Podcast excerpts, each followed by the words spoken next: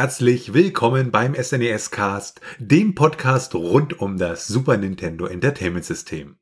Mein Name ist Florian. Und mein Name ist Felix. In der heutigen Episode behandeln wir das Spiel Uni Rally bzw. Uni Racers. Es handelt sich dabei um ein Einspieler bzw. Zweispieler Rennspiel mit Einrädern und entwickelt wurde das ganze Spiel von DMA Design und veröffentlicht dann von Nintendo. Doch schauen wir uns die Geschichte an von Uni Rally. Ja, Uni Rally bzw. Uni Racers ähm, wurde ja entwickelt von DMA Design. Und DMA Design war oder ist eine britische äh, Videospielfirma, die ist aber heute besser bekannt unter dem Namen Rockstar North. Und diese Firma befindet sich in Edinburgh. Gegründet wurde DMA Design 1987 von David Jones, der dann auch gleich ein paar Klassenkameraden, nämlich Mike Daly, Russell Kay und Steve Hammond mit engagiert hat. Und in den ersten Jahren haben sie sich primär auf den Amiga, den Commodore 64 und den Atari ST spezialisiert und dafür halt entsprechende Spiele rausgebracht. Zum Beispiel haben sie da einen Shooter herausgebracht, der relativ erfolgreich war und ähm, was dann mit ihrem Publisher Psygnosis ja ein riesiger Erfolg war, war halt Lemmings im Jahre 1991. Und die Firma hat auch, nachdem sie Annie entwickelt hatten, wurde sie ein Second-Party-Entwickler für Nintendo. Aber diese Partnerschaft endete später halt zu Nintendo 64 Zeiten, als ja Nintendo gesagt hat, Body Harvest, das können wir so in dieser Form jetzt nicht rausbringen, das ist uns zu gewalttätig und etc. Naja, und später hat DMA dann halt GTA, also Grand Theft Auto, herausgebracht und ja, das ganz kurz zu DMA-Design. Uniracer war unter dem Arbeitstitel 1x1 bekannt, ähm, was sich so ein bisschen anlehnt halt an die Beschreibung so von, von Autos, ähm, Allradantrieb etc. Ursprünglich war Unirally mehr so eine Art Tech-Demo und dieses Tech-Demo war ein sehr, sehr, wirklich ein sehr, sehr schwieriger Simulator für ein Einrad, und irgendwann wurde halt entschieden, oh, daraus machen wir ein Spiel. Die Idee für das Spiel kam von dem Kurzfilm Red Stream, ein alter Kurzfilm von Pixar, in dem es um ein Einrad ging. Der ursprüngliche Plan für Uniracer sah halt vor, dass man ein, eine Art Plattformer mit einem Einrad baut und man da halt ja Potenzial gesehen hat, das irgendwie mit interessanten Physikfeatures und ja, auch dieses Ganze, dass man halt balancieren muss, da irgendwie zum halt Gameplay-Element das Ganze macht. Und man hatte dann aber festgestellt, ja, umso weiter das Design fortschritt, umso mehr wurde praktisch aus diesem Plattformer ja ein, mehr eine Art Rennspiel. Dieser Rennspielpart, der wurde dann halt immer, immer wichtiger und das entsprechende Computermodell des, des Einrades hat am Ende so viel Grafikspeicher gefressen, dass sie praktisch ja das Design des Spiels so ein bisschen zurückfahren mussten und daher dieser ja cleane, dieses cleane Aussehen sozusagen entstand. Das Einrad wurde dabei wirklich in 3D auf einer Silicon Graphics Workstation nachgebaut und dann entsprechend die ganzen Frames daraus gerendert und ja, das war so eine Art riesiges Puzzle, weil man halt die unterschiedlichen Stati, also wie sieht das Einrad aus, wenn es links lang fährt, rechts lang fährt, springt, sich flippt etc. das alles darstellen musste und einer der Entwickler konnte sich damals daran erinnern, dass die das auf einem A0-Papier ausgedruckt haben und dann wirklich hunderte und hunderte von Bildern da zu sehen waren.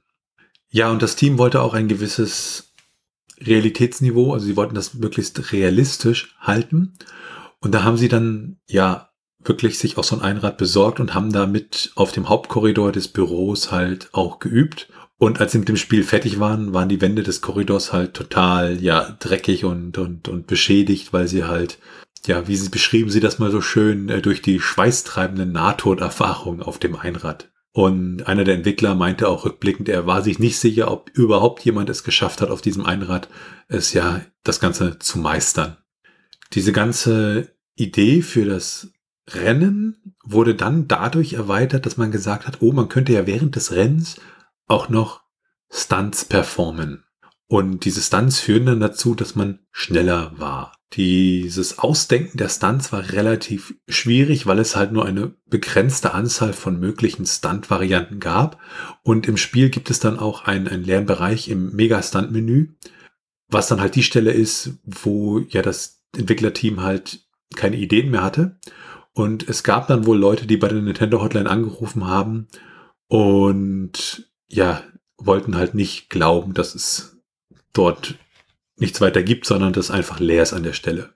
Das erinnert mich daran, dass ich auch mal da angerufen habe vor Jahren, weil ich unbedingt wissen wollte, ob es einen zweiten Teil von Secret of Evermore gibt. Und das wird nämlich bei Secret of Evermore angedeutet. Aber ich denke, das werden wir dann in unserer Episode zu Secret of Evermore sicherlich nochmal genauer behandeln. Und dann gibt es bei Unirally halt noch das Feature, dass ich zu zweit das Ganze spielen kann auf einem Splitscreen der sich dann praktisch äh, von links nach rechts in der Mitte des Bildschirms einmal teilt. Und ja, die Entwickler das auch ziemlich toll fanden, diese Funktionalität und sie auch relativ früh auch schon ins Spiel integriert hatten. Und neben diesem Zweispieler-Modus haben sie sich auch eine Menge Gedanken gemacht über Statistiken, weil die Idee war halt so, dass die amerikanischen Spieler so etwas mögen und es gibt halt wirklich in Unirally oder Ani Racers eine ganze Menge an Statistiken. Und das war am Ende dann auch so, nachdem sie praktisch ja kurz vor fertig waren mit dem Spiel und für die geplante Cartridge waren dann effektiv noch knapp oder genau vier Byte übrig, was natürlich nicht so viel ist. Ja, Pixar interessierte sich dann, nachdem das Spiel released wurde, auch relativ schnell für das Spiel. Und das hat die Entwickler relativ viel geärgert, weil sie halt der Meinung waren, ja, Pixar äh, möchte irgendwie die Rechte an jedem computergenerierten Einrad haben, was es jemals gibt.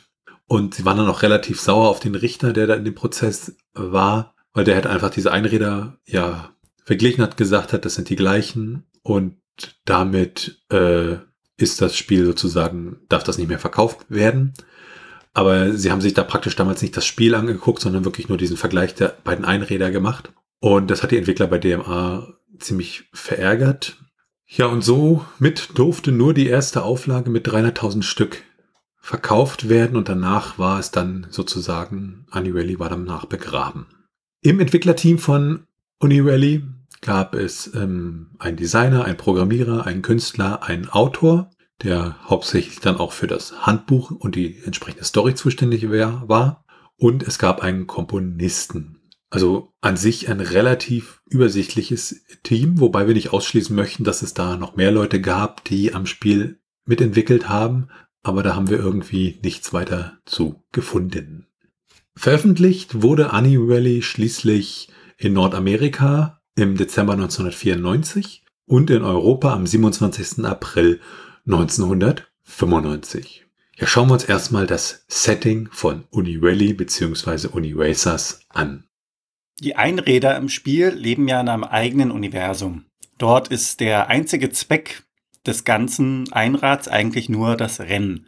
Die Zeit scheint an sich nicht zu existieren, beziehungsweise nicht ganz relevant zu sein. Und ursprünglich gab es in diesem Universum einen Unigott, der hat einen Planeten erschaffen, hat Asteroiden dazu gebastelt und irgendwann war ihm dann langweilig und er wollte eine junge Göttin beeindrucken. Diese allerdings hielt ihn für recht fantasielos. Und um das zu ändern, hat er sich äh, zurückgesetzt, überlegt, überlegt, überlegt und kam dann irgendwann auf die Idee, ein Rennen zu veranstalten. Sollte man allerdings die Gelegenheit haben, ein Einrad mal zu sprechen, dann würden diese sich weder für den Unigott noch für die Göttin interessieren, sondern nur für das Rennen an sich. Denn das ist anscheinend der einzige Sinn und Zweck der Existenz der Einräder, ein Rennen zu fahren. Jedes Mal, wenn dann ein Einrad keinen Rennpartner findet, kommt es laut Legende dazu, dass aus dem Nichts in dem Sinne ein sehr spezielles Einrad kommt, um ihn herauszufordern. Kommen wir zum Gameplay. Man fährt mit Einrädern ohne Fahrer bzw. ohne dargestellte Fahrer durch eine 2D-Strecke. Der Fokus ist dabei auf die jeweiligen Stunts gelegt, durch die das Einrad dann schneller wird. Und weiterhin sammelt man ja auch durch die Stunts die Punkte im Spiel. Im Normalfall sind dies Sprünge und Drehungen um die eigene Achse und die Schwierigkeit ist es dabei, die Stunts in engen Situationen schnell auszuführen. Das heißt, dass sich das Einrad einmal dreht und wieder mit dem Rad wirklich auf dem Boden aufkommt, kann mitunter recht herausfordernd sein. Denn wenn man stürzt, ist die Geschwindigkeit direkt weg, die man angesammelt hat durch die vorangehenden Stunts. Insgesamt gibt es neun Touren mit fünf Strecken, also insgesamt 45 Mal kann man ein Rennen fahren. Die Strecken unterteilen sich dabei in zwei Rennen, zwei Rundkurse und eine Stuntstrecke. Es sind die Ränge Bronze, Silber und Gold zu erreichen. In den ersten Strecken muss man nur einen Computergegner besiegen, also einen einfachen Mitfahrer, wenn man so möchte. Und in der letzten Runde tritt man dann allerdings gegen eine abgewandelte Form dessen an. Und zwar das Anti-Unicycle, also das Anti-Einrad. Sollte man dieses spezielle Einrad berühren, gibt es verschiedene Effekte. Dann wird zum Beispiel die Strecke unsichtbar oder die Steuerung wird invertiert. Die Strecke an sich ist relativ einfach gehalten. Man kann es mit einem gebogenen Faden vergleichen. Und die Farben bzw. die Muster dieser Strecke ändern sich zum Teil. Das heißt, ein gelber durchgängiger Balken zeigt dann Abkürzungen an, die man nutzen kann. Bei einer orangenen bzw. gelben Färbung wird es gleich zu einer Gefahr bzw. zu einem schwierigen Part im Rennen kommen. Und auf der gesamten Strecke gibt es auch weiterhin verschiedene Hindernisse wie Beschleunigung, Korkenzieher, Loopings, Kurven und Sprünge. Spielt man im Zwei-Spieler-Modus, wird der Bildschirm geteilt. Neben dem Zwei-Spieler-Modus gibt es noch den Liga-Modus, den man mit bis zu acht Spielern im 1 vs 1 spielen kann. Und insgesamt kann man aus 16 verschiedenen Einrädern auswählen, mit denen man fahren kann bzw. möchte. Es gibt bei den jeweiligen Einrädern die Möglichkeit zu speichern und den Namen des Rades anzupassen. Kommen wir zu den Optionen. In den Optionen können alle Rekorde eingesehen werden und weiterhin benutzerdefinierte Einräder gestaltet werden. Es gestaltet sich allerdings ein wenig schwierig, ein benutzerdefiniertes Einrad wieder zu löschen. Dies tut man durch die Tastenkombination Select plus Y plus A. Selbige Kombination gilt auch beim Löschen der jeweiligen Ligen.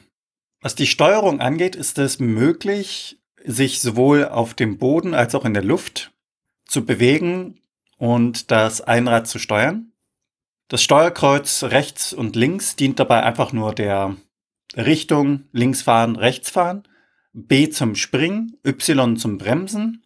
Und die Tasten L und R werden unterschiedlich benutzt. In der Luft dienen sie zum Rotieren. Schauen wir uns die Grafik und den Sound von Uniracers an.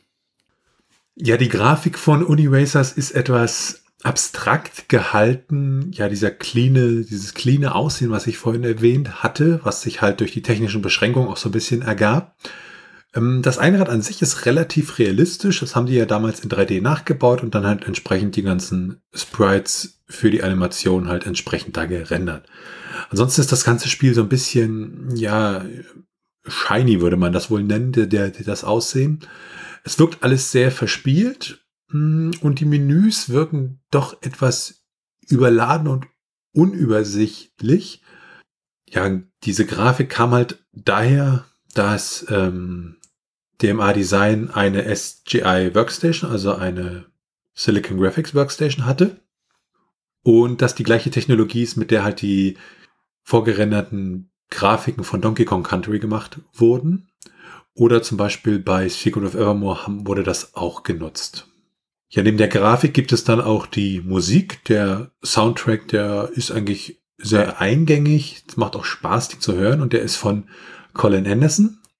Der hat in seiner späteren Zeit auch den Soundtrack beziehungsweise war mit verantwortlich für den ganzen Audio- und Musikkram bei GTA 2. Und innerhalb des ROMs gibt es eigentlich ja relativ wenig Tracks. Es sind insgesamt zehn. Die sind alle ungefähr so um die zwei Minuten 30 plus minus eine Minute lang. Und es gibt zwei ungenutzte Tracks. Der erste ungenutzte Track, der klingt so ein bisschen wie das Titeltheme, aber so ein bisschen, ja, abgewandelt. Während der zweite ungenutzte Song so ein zusätzliches Stück, ja, Hintergrundmusik ist. Über entsprechende Cheatcodes kann man das dann auch entsprechend wieder freischalten. Aber bevor wir dazu kommen, schauen wir uns erstmal die Strategie an. Bei 45 Kursen insgesamt, beziehungsweise 45 Strecken insgesamt, wird es relativ schwer, jetzt auf jede einzelne Strecke einzugehen. Dementsprechend beschränken wir uns hier wieder ein wenig auf allgemeine Tipps und Tricks beziehungsweise Vorgehensweisen. Allgemein sollte man die Stunts, die man durchführt, nicht ständig wiederholen, da sich mit jeder Wiederholung die Punkte halbieren. Wenn man zum Beispiel einen Flip City hat, gibt es für den ersten Versuch 64 Punkte, für den zweiten dann 32 und für den dritten dann 16 und so weiter und so fort. Dementsprechend sollte man allgemein Abwechslung hineinbringen, was die unterschiedlichen Stuntarten angeht. Wenn man schnell starten möchte, kann man zu Beginn einfach die Y-Taste gedrückt halten und vermeidet die Reaktionszeit zwischen Finger und Taste.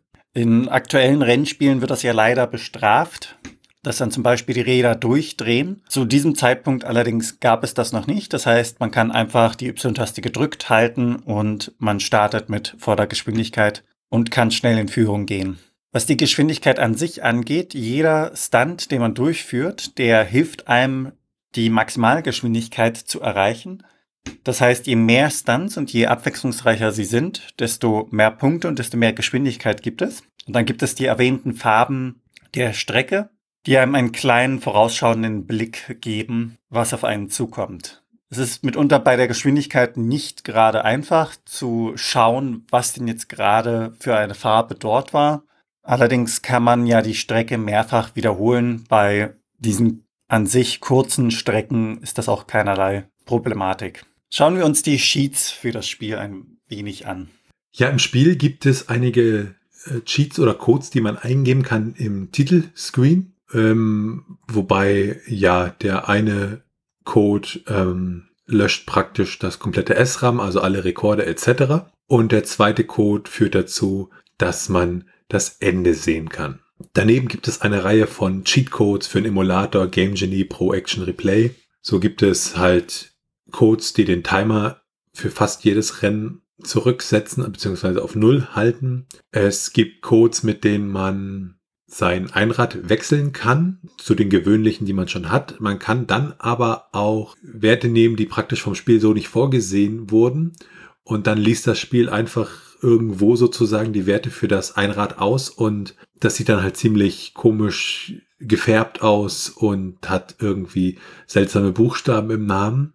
Und wenn man im Liga-Modus sozusagen das Spiel pausiert, dann gibt es dann eine entsprechende Meldung, zum Beispiel wie Chill oder Freeze oder Timeout. Und bei diesen anderen, ja nicht legalen, nenne ich sie mal, Einrädern, ist dann halt irgendwelcher Blödsinn, der dann da drin steht.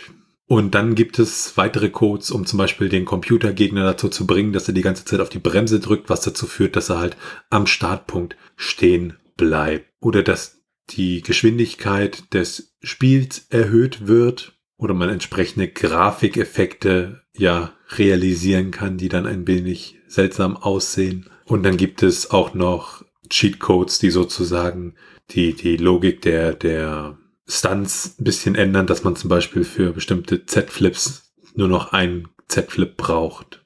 Daneben gibt es einige ja, Geheimnisse im Spiel, wie man zum Beispiel im Singleplayer-Modus den die Liga spielen kann, indem man halt einfach die Liga kreiert und später den, den zweiten Spieler löscht und sie dann sozusagen alleine spielen kann. Und es gibt eine Möglichkeit, ja, sich das Spiel noch etwas einfacher zu machen, indem man nämlich bei der Auswahl der entsprechenden Medaillen dann halt so vorgeht, dass am Ende sozusagen der Computer denkt, man hat eine Goldmedaille ausgewählt, aber man führt das Rennen gegen einen wesentlich schwächeren Gegner durch.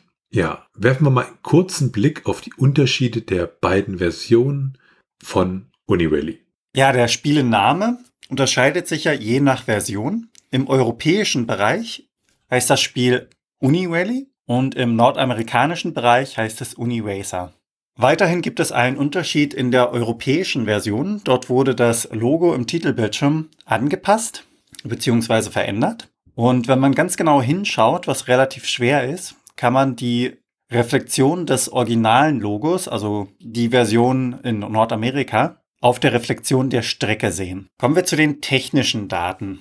Ja, wenn wir uns mal die technischen Daten angucken, wir schauen ja immer ins ROM hinein. Da gibt es zum Beispiel einen internen Header, der halt bestimmte Informationen über das ROM an sich enthält. Und UniRacers bzw. UniRally war ein 16 Mbit ROM. Ist ein ziemlich großes ROM, wenn man es mal mit den ROMs vergleicht, die wir bisher sonst so hatten aber es erschien ja auch einen Ticken später, nämlich 94 und 95. Es hat einen SRAM integriert zum Speichern der Rekorde und der ganzen Einstellungen und dementsprechend natürlich liegt auch eine Batterie im Modul drin. Es ist ein Fast-ROM, was die Zugriffszeiten angeht.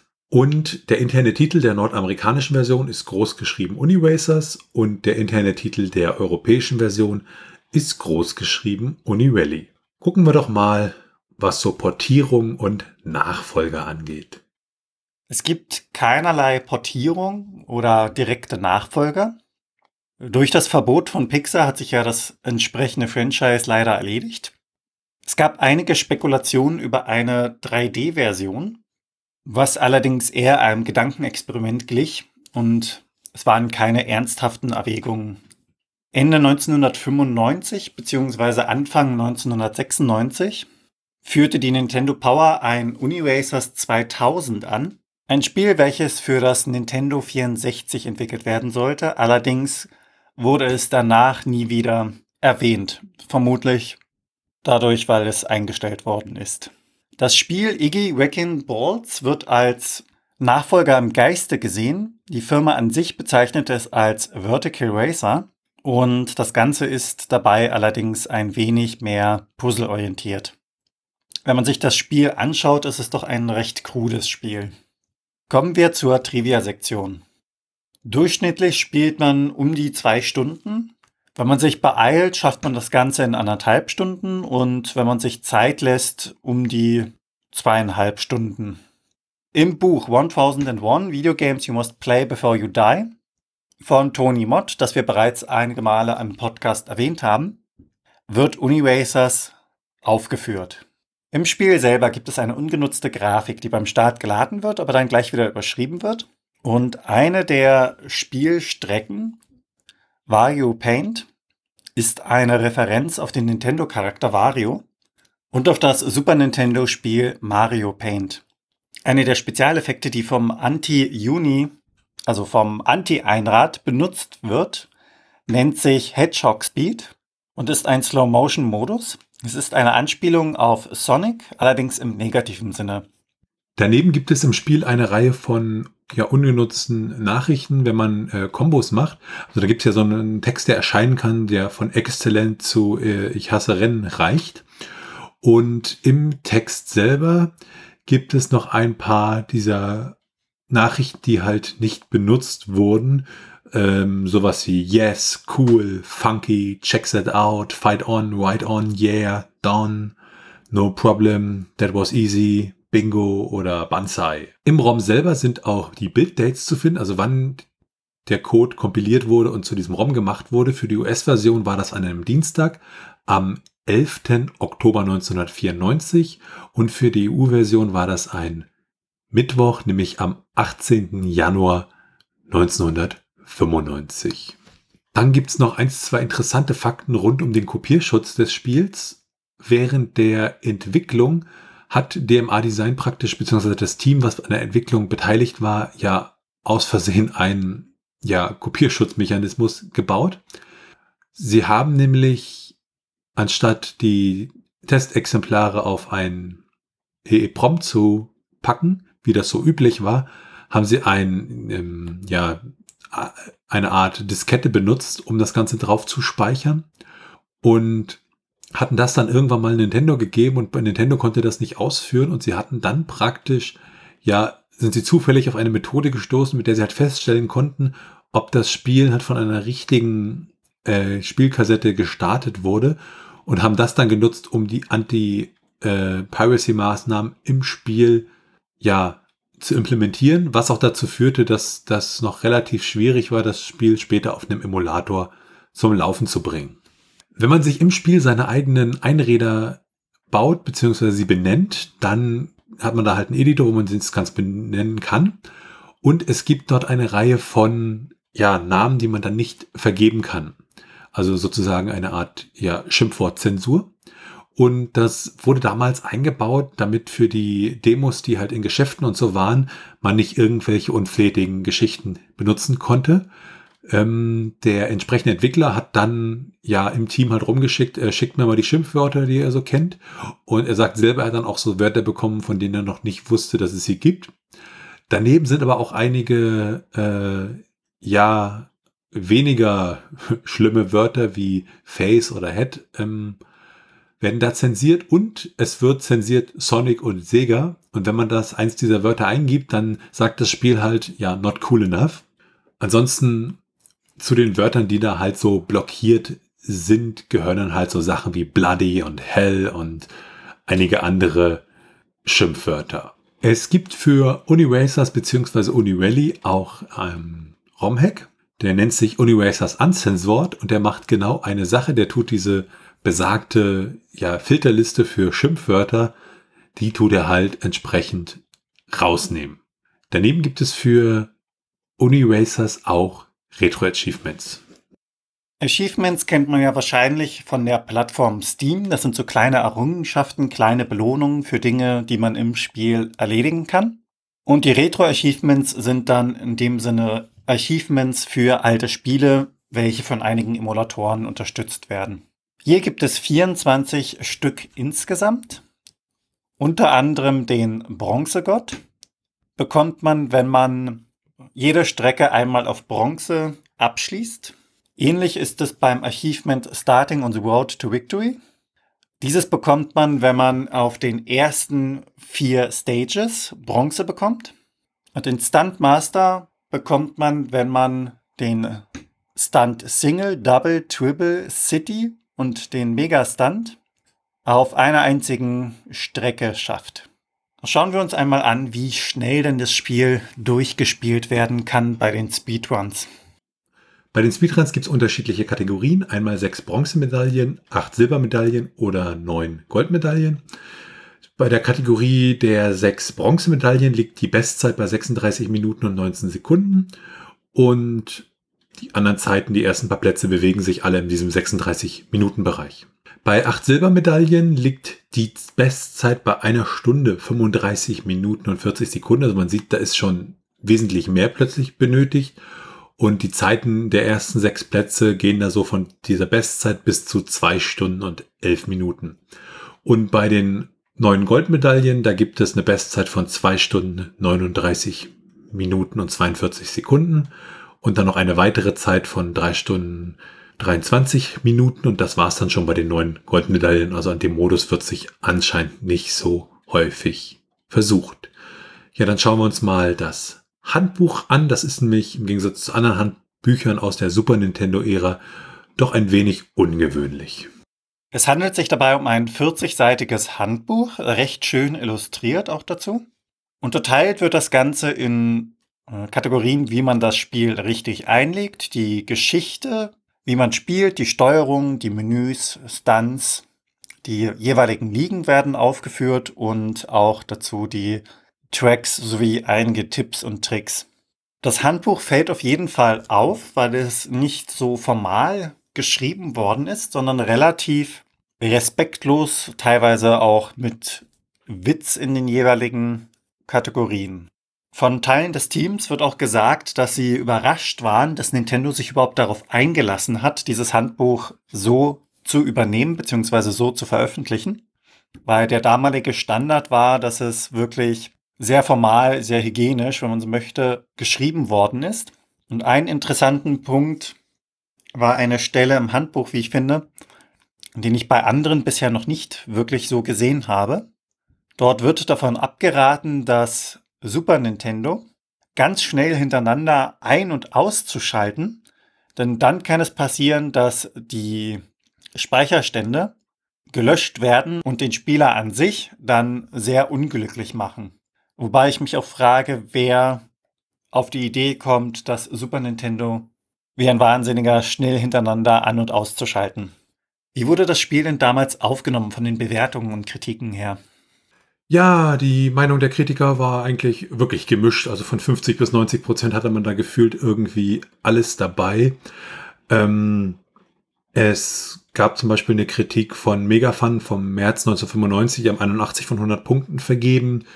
Äh, heutige Bewertungen gab es dann so Bewertungen von 65 Prozent und äh, ja, aber im Groben und Ganzen war das so ein bisschen hin und her. Wobei, wenn man es überblickt, würde ich fast sagen, Großteil der Bewertung war so 80, 70 Prozent plus. Und damit sind wir dann auch bei der Meinung.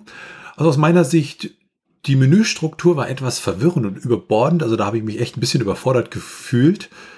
Das Handbuch war ziemlich cool und, und sehr, sehr grafisch und auch wie diese Controls erklären wurden, das fand ich ziemlich nett. Und die Stunts beim Rennen, die haben so ein bisschen dieses Stunt-System von Tony Hawk so ein bisschen vorweggenommen sozusagen. Also äh, ja, das Menü war echt so, hm, ne, nicht so schön. Das hat so ein bisschen Überforderung irgendwie verursacht, fand ich. Aber die Rennen an sich, das Spiel an sich, das fand ich eigentlich ziemlich nett und das hat auch irgendwie Spaß gemacht, vor allem der Zweispieler-Modus. Wie sah das bei dir aus, Felix? Ja, grafisch ist das Ganze recht einfach gehalten. Das fand ich ein bisschen schade, weil das das Spiel durchaus noch mehr unterstrichen hätte. Aber Dings vom Spiel Spaß und von der Musik als auch der Idee an sich ist das Spiel durchaus sehenswert bzw. spielenswert, wie ich finde. Und das war dann diese Folge vom SNES Cast. Wenn ihr Fragen, Anmerkungen, Themenvorschläge oder Kritik habt, dann könnt ihr uns gerne schreiben unter info@snescast.de. Bewertet uns bei Apple Podcasts und anderen Podcast-Portalen und natürlich könnt ihr uns auch persönlich empfehlen. Ihr könnt uns auf Steady unterstützen, da freuen wir uns drüber und es hilft uns, diesen Podcast zu machen. Alles weitere dazu und rund um den Podcast findet ihr unter snescast.de. Tschüssi. Ciao.